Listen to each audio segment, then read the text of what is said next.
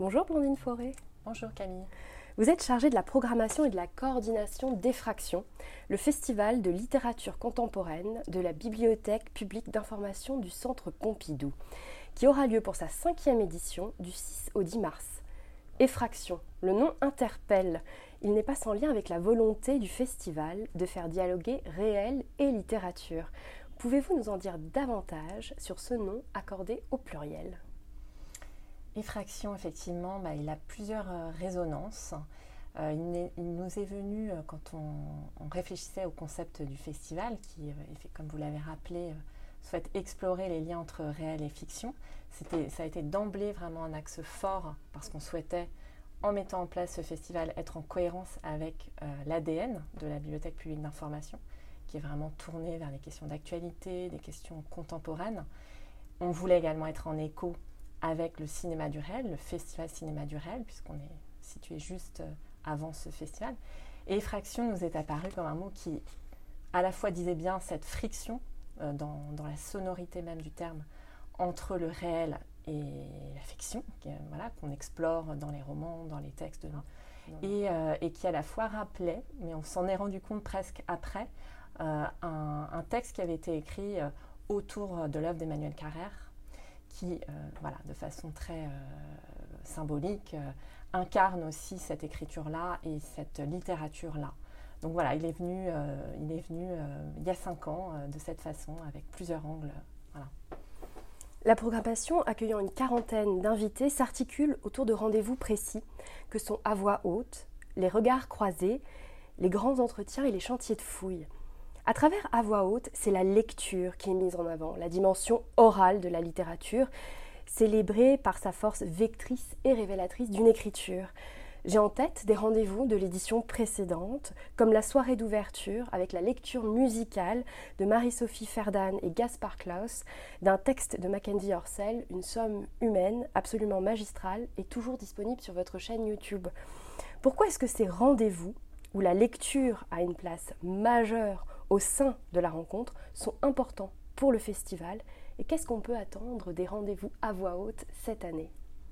Alors évidemment, ils ont une place majeure euh, parce qu'on souhaite euh, le plus possible faire entendre ces textes, faire entendre la force des textes que nous mettons en avant. Euh, et puis bien entendu, même si nous avons beaucoup de formats, on va dire, plus traditionnels, même si peut-être que j'y reviendrai plus tard, on essaye vraiment d'ancrer notre ligne y compris jusque dans les types de formats que nous proposons. Euh, mais il nous semblait évidemment essentiel de faire entendre les textes avec des formats qui peuvent être des formats performatifs, donc des lectures accompagnées par de la musique. Ça a été le cas de, de, nombreuses lectures qui ont été proposées à l'ouverture. Vous avez rappelé cette lecture euh, incroyable qui avait été faite euh, du texte de Mackenzie Orsel. On avait eu des textes mis en musique d'Antoine Vauters, de Bérangère Cournu en ouverture, par exemple, les autres années, euh, mais aussi parfois, euh, bah, alors cette année, on aura euh, une lecture à deux voix, sans musique, le texte pur de Sylvain Prudhomme, qui sera lu à deux voix avec Sylvain et avec le comédien Pierre Beau. Donc cette année, on, avait, on a souhaité pour l'ouverture voilà, dans le texte brut, la littérature à l'état pur, dans un texte aussi magnifique que celui qu'a écrit euh, Sylvain Prudhomme, L'enfant en taxi, qui nous semblait euh, voilà, suffire à lui-même pour cette ouverture. Mais voilà, on essaie vraiment de, varier les formats. On a des formats parfois de lecture suivie d'un entretien, donc des lectures plus courtes qui sont, euh, qui sont proposées dans le cœur du Forum moins 1 sur une scène ouverte qui permet aussi vraiment de donner en temps des auteurs voilà, qui sont parfois moins connus, je pense à, si on revient à des éditions précédentes, à Joëlle Sambi, une autrice euh, belge qui, euh, qui est slameuse et qui a fait une lecture absolument euh, inoubliable dans le festival. Qui est très connue en Belgique. Qui est très connue. Voilà, bah, on l'a reçue il y a 2-3 ans. Alors Je suis ravie d'apprendre parce que c'est vrai que moi, je ne la connaissais pas, pardon. Mais j'avais été bluffée par, par ses textes, par sa présence. Donc on aime aussi mettre en lumière, en tout cas, des, des, des auteurs et autrices qui ont un univers à part entière. je pense cette année, alors la poésie sera très représentée cette année. Euh, nous aurons euh, par exemple Rim Batal qui, euh, qui, viendra le 8 mars, mais aussi Stéphanie Vouvor que moi j'ai découvert cette année, qui justement en termes de, de performance, de poésie orale, a vraiment une, puissance dans ses textes sur, sur les femmes marginalisées. Mmh. donc on est très contente de l'accueillir avec Claire Isirdi, qui est comédienne et qui viendra accompagner sa lecture. Euh, voilà, donc des formats de, rencontres musicales, des, formats euh, un peu hybrides avec un entretien. Nous avons également des, lectures qui sont traduites en langue des signes française. Ce sera le cas cette année avec la performance proposée par Eliza Georgieva euh, à l'occasion de l'apparition de son deuxième roman qui est aussi absolument bouleversant, hein, qu'on mhm. a beaucoup aimé, et qui sera interprété par une comédienne en langue française des signes euh, sachant qu'Eliza prépare aussi une performance qui sera euh, assez différente de ce qu'elle a déjà pu faire. On essaye euh, voilà, de, de, ne pas refaire forcément ce qui a déjà été fait dans les semaines précédentes dans d'autres lieux. voilà, donc oui, c'est important, évidemment. et on essaye, selon les textes, de privilégier soit des entretiens, soit des lectures. Le lieu du festival n'est pas sans lien avec un autre rendez-vous, celui des chantiers de fouilles que ce soit dans la matière du souvenir, des archives, de la transmission ou de l'enquête, la documentation, les sources qui nourrissent l'écriture peuvent sortir de terre dans un lieu comme la bibliothèque, comme la BPI. Elles nourrissent en tous les cas les canaux entre la littérature et le réel. Qu'est-ce que vous souhaitez interroger à travers cette focale où on pourra par exemple venir écouter Sonia Kronlund pour L'homme aux mille visages? Tout à fait, hein, c'est ce que je vous disais tout à l'heure. C'est vrai que dès, la création du festival, on a souhaité que les formats soient vraiment adaptés à cette, euh, recherche, euh, à cette réflexion autour de la question du réel. Et donc, le format chantier de fouille, euh, ce qu'on souhaitait lui donner de spécifique, c'est vraiment que l'auteur, sur un texte, nous parle de sa démarche de documentation, de recherche, y compris en nous montrant des, archives, des photos. C'est ce qu'on a essayé de faire dans différentes rencontres.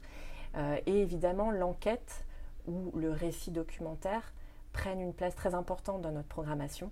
Euh, en tout cas, on essaye vraiment de le valoriser, euh, puisqu'on est au cœur du sujet, voilà, du réel. vous évoquez Sonia Kronlund cette année, effectivement, par rapport à ce, à ce texte et à cette histoire complètement, mhm.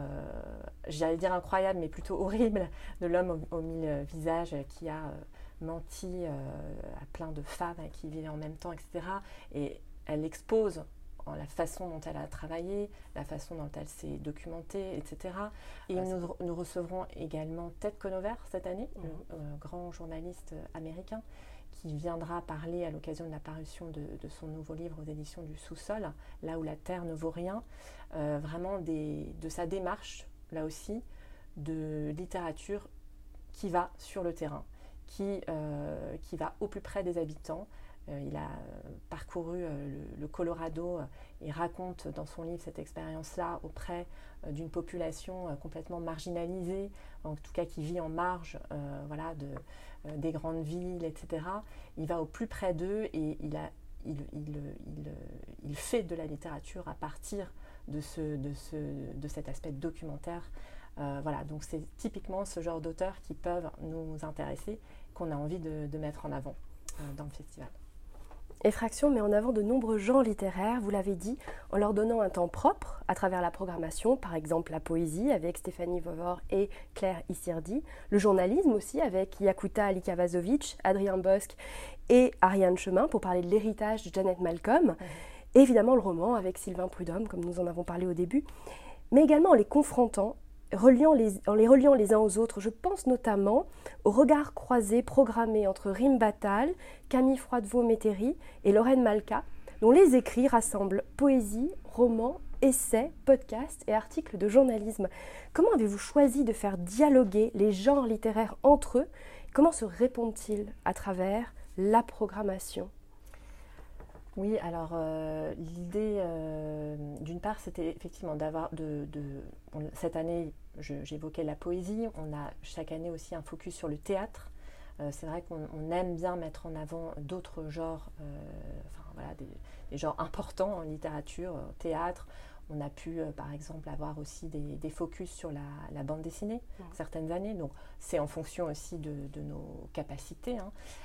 mais là, pour la rencontre que vous, que vous mentionnez, le 8 mars, nous, avons souhaité faire une programmation vraiment en écho à la journée mondiale du droit des femmes. C'est aussi pour ça que certaines propositions voilà, sont en, écho à cela. Je pense notamment à Gabriela Wiener qui viendra parler, on parlait de, journalisme narratif tout à l'heure, j'ai oublié de la citer, mais elle en est représentative, mais qui viendra parler de son très fort texte Portrait Waco, avec toutes les problématiques à la fois de, post-colonialisme, de, euh, de, sexualité, de racisme, euh, de femmes euh, racisées, etc.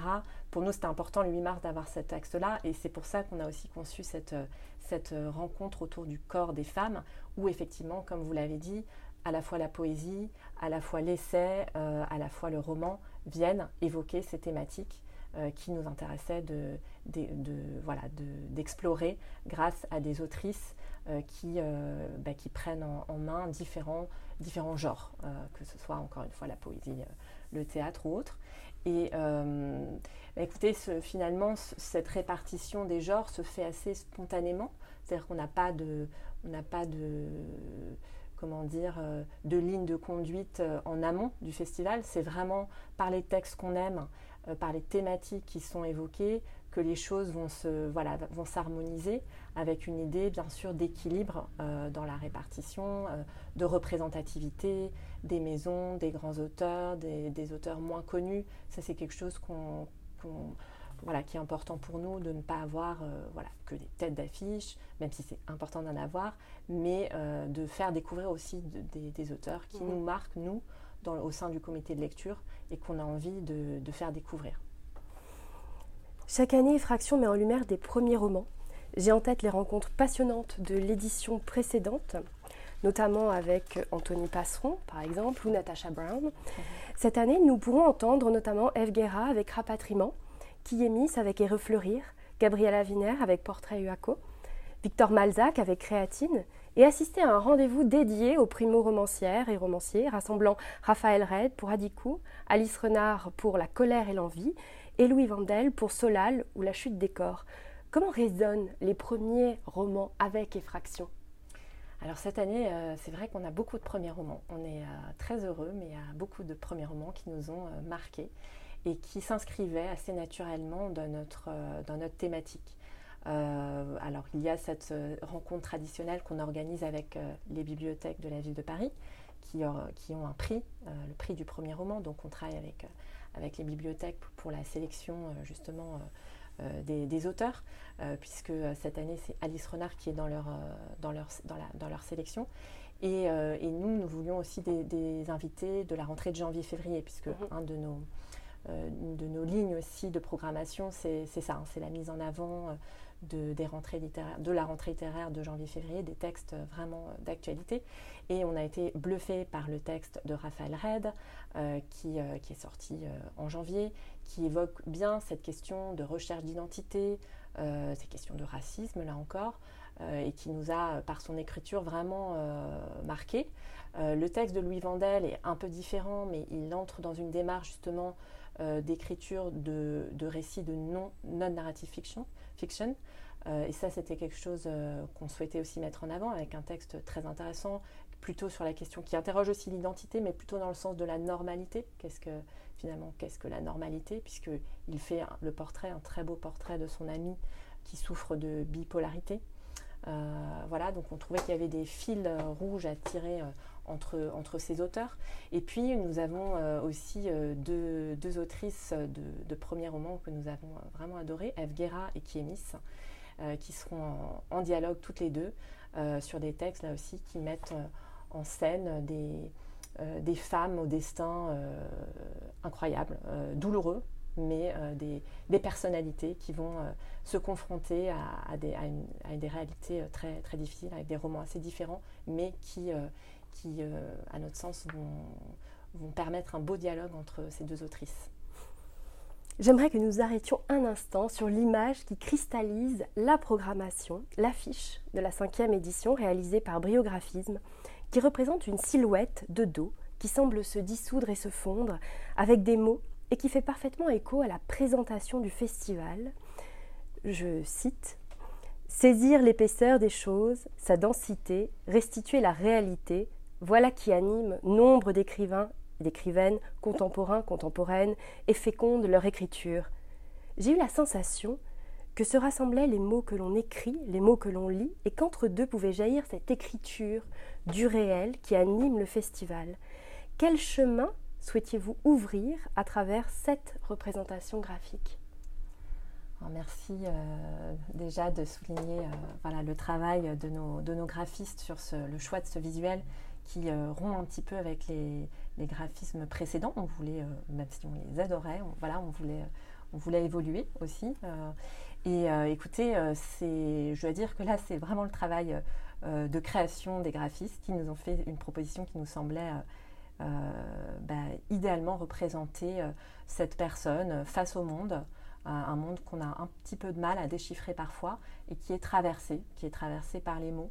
Euh, je pense que ça, ça, ça, en dit beaucoup sur notre volonté de, déchiffrer ce qu'on peut déchiffrer de notre, époque, de notre réalité par la littérature et euh, la façon dont elle peut se situer aussi à la croisée euh, d'autres disciplines. Ça, c'est vraiment un axe important du festival, à la croisée des sciences humaines et sociales, à la croisée de l'histoire. Euh, c'est pour ça qu'on a des formats d'ailleurs, euh, les formats collusion qui permettent la rencontre autour euh, d'un texte et d'un auteur avec un spécialiste d'une autre discipline, que ce soit un historien, un sociologue, etc. Donc on, parlait tout à l'heure aussi de, pluridisciplinarité.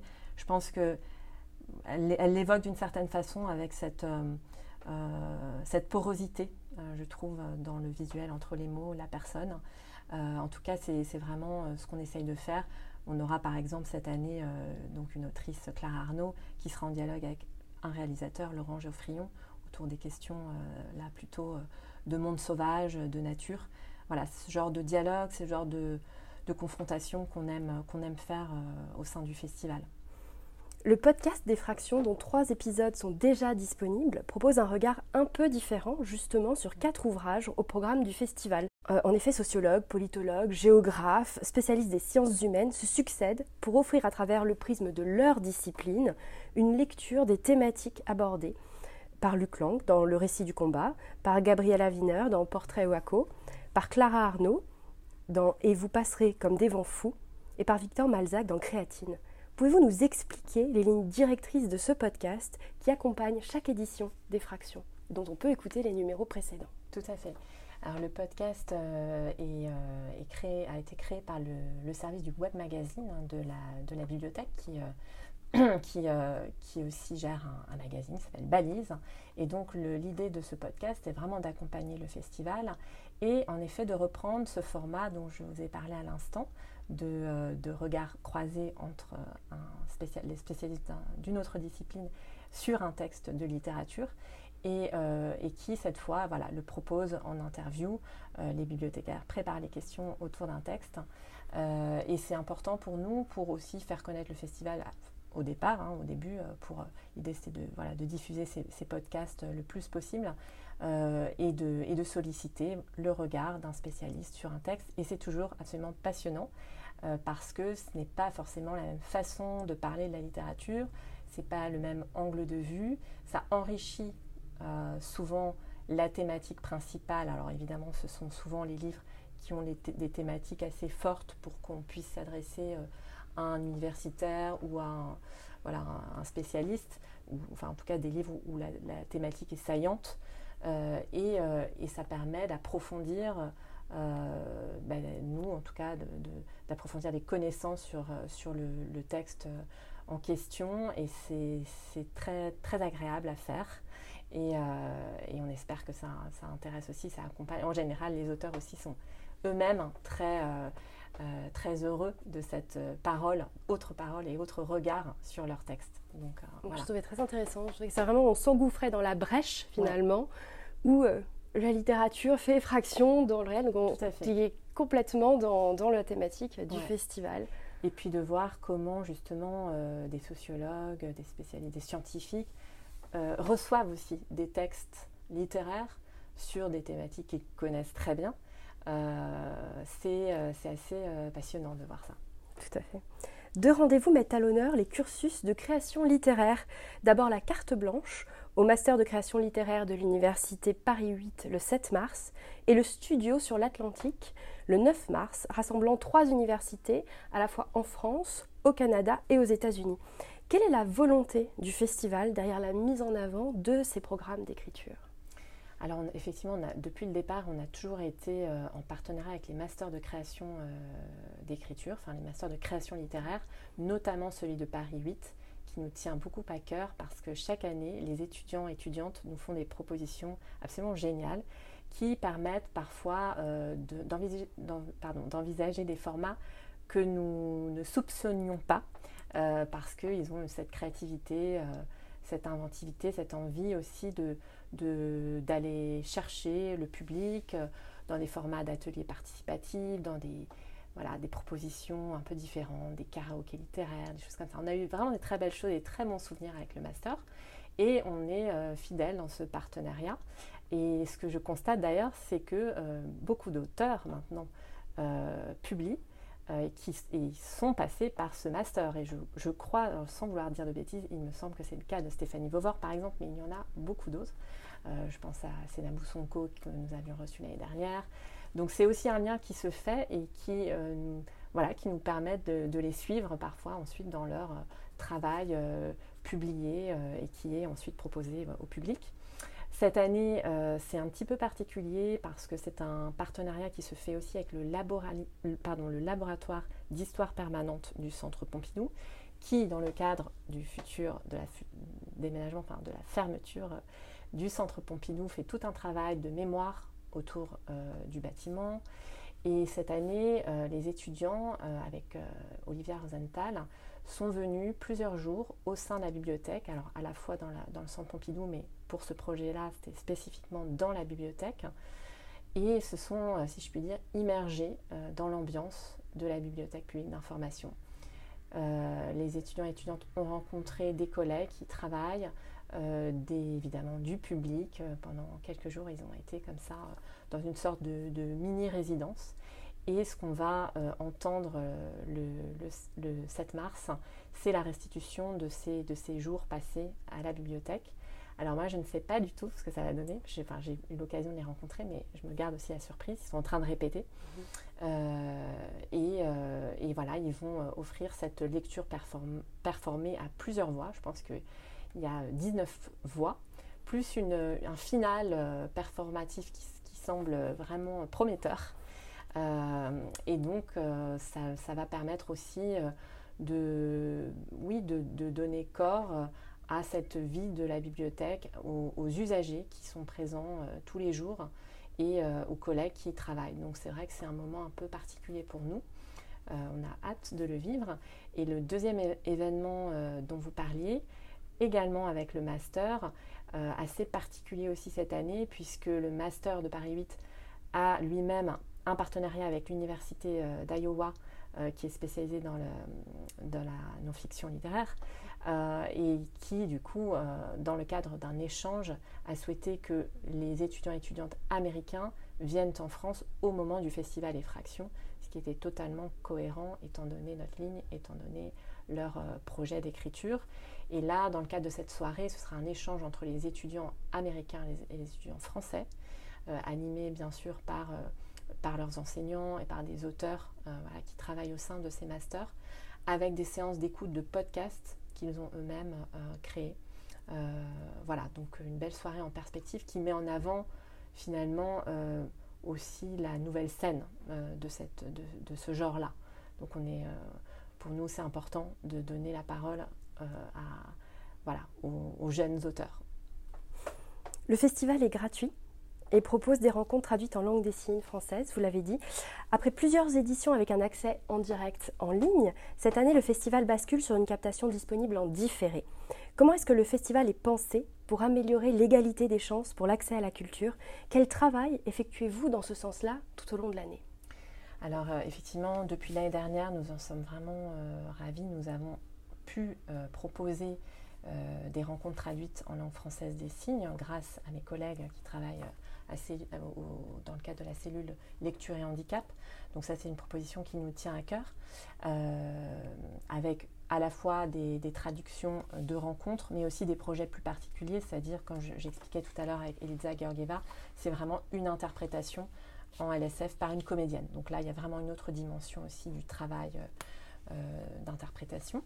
nous travaillons tout au long de l'année également avec, alors dans le cadre enfin, ce sont des collègues hein, de la BPI qui, suivent ces projets-là euh, dans le cadre de partenariats avec des lycées. Enfin, nous travaillons beaucoup avec euh, des lycéens qui, ont tout un parcours qui est conçu pour eux en amont du festival avec des ateliers euh, de lecture, mais aussi des ateliers de rédaction, de critique littéraire, etc., qui sont des programmes élaborés avec leurs enseignants et qui ensuite bénéficient d'une rencontre spécifique spécial avec l'auteur.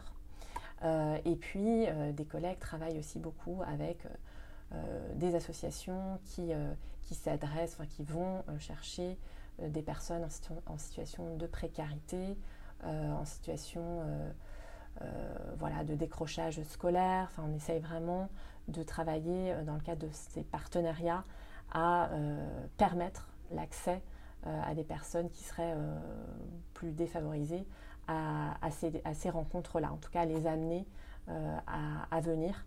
Et euh, ça, c'est un travail, comme vous le dites, qui est fait tout au long de l'année, y compris euh, dans des centres pénitentiaires avec qui nous avons pu travailler dans le cadre de présentation de livres, où nous avons présenté voilà, les livres du festival. Voilà, donc ça c'est quelque chose qui nous, tient à cœur, que nous essayons de faire dans, la mesure de, nos possibilités.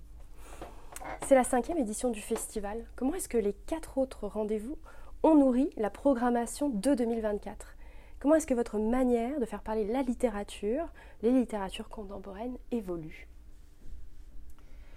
Alors, euh, c'est très intéressant votre question. Euh, d'une part, je voudrais juste préciser, même si ça ne répond pas à votre question, que le festival, heureusement, s'est euh, développé, hein, puisque la première édition, nous, avons accueilli 30 euh, auteurs, nous en sommes à 45, donc il y a cette, ce qui est dû à, une bonne réponse de la part du public, une présence du public qui a permis qu'on puisse se développer jusqu'à cette cinquième édition. Et alors après, je dirais que euh, en ce qui concerne notre ligne de programmation, oui, elle évolue. Alors à la fois, on est resté euh, assez stable par rapport à notre, la, ligne dont, je vous parlais, mais en même temps, on voit aussi l'évolution euh, dans le paysage éditorial. On voit à quel point, finalement, surtout ben, ces dernières années, je pense aux dernières rentrées littéraires, où le réel, euh, je pense à Neige par exemple, de, la rentrée de septembre, et qui montre à quel point, finalement, le, cette question du réel cette question de, l'hybridation des genres devient de plus en plus euh, importante euh, et c'est une question éditoriale. Maintenant, euh, sous l'appellation roman, il y a des textes qui sont plutôt des récits documentaires. Voilà, on voit qu'en fait, c'est une, la question du réel, c'est une question vraiment d'actualité dans le monde éditorial. Et, voilà, et, je trouve, en tout cas, au regard de cinq éditions, qu'on est à présent parfaitement dans, voilà, dans, dans, ces questionnements-là et que ce qu'on avait choisi de faire sur ce festival, d'explorer ces questions-là, bah, c'est comme c'est une évidence presque maintenant dans la parution, dans la production éditoriale. Alors nous, ça nous permet, euh, alors en même temps le réel, c'est un vaste sujet, donc ça nous permet d'être pas trop restrictif dans nos choix. Euh, c'est-à-dire que, voilà, comme vous le disiez, il y a aussi des romans. Qui parle euh, avec une grande acuité euh, de notre réalité contemporaine. Donc on n'exclut pas la fiction pour, cette raison-là. Et en même temps, ça permet, comme je disais, de mettre en avant des textes de non-fiction narrative ou des textes documentaires ou des textes plus hybrides qui parfois euh, sont un peu plus passés sous... Enfin, voilà, sont, un peu moins vus, entre guillemets. Donc c'est un peu notre ligne, on s'y tient. Euh, ce qui est intéressant parce qu'on a souvent des débats avec mes collègues du comité de lecture, etc. Mais finalement, les textes qui, euh, qui rentrent dans cette ligne, euh, ils apparaissent très vite, en fait. Voilà. il, y a parfois des discussions, mais au final, en fait, avec, je ne sais pas, la pratique, on, on, sait assez rapidement ceux qui vont pouvoir vraiment s'inscrire dans cette ligne-là. Finalement, quel livre nous inviteriez-vous à lire aujourd'hui? C'est très difficile comme question parce que, parce que beaucoup me, viennent en tête d'un coup. alors, c'est un texte qui n'est pas encore sorti, mais qui ne va pas tarder à sortir. Moi, c'est un gros coup de cœur. c'est Philippe Mar Marcheski avec ce texte Quand Cécile qui sortira en mars, qui est un magnifique texte, donc il viendra parler de, son livre, qui est un texte sur la mémoire, sur, qui a un, flux d'écriture incroyable, sur aussi peut-être cette thématique, si je voulais le, résumer, de ce que les êtres laissent en nous, hein, puisqu'il s'agit de la disparition d'une jeune femme, et euh, qui est un texte vraiment... Euh, que j'ai adoré, mais il y en a beaucoup d'autres au sein du festival, que ce soit justement le texte de Sylvain Prudhomme. Euh, j'ai découvert la poésie de Stéphanie Vouvor, que vraiment je vous recommande de lire parce, que, parce que ça en vaut le détour. Et voilà, là comme ça, je, les quelques noms qui me sortent, mais je pense que dans le programme, on a, on a vraiment tout aimé, tout apprécié. Et je vous encourage, j'encourage les auditeurs à, à lire, euh, à aller aussi vers des textes justement qui ne, qui ne connaîtraient pas, parce que ça, réserve de belles surprises. Et à venir au festival Effraction. Bien sûr. Merci beaucoup Blandine Forêt. Merci beaucoup Camille.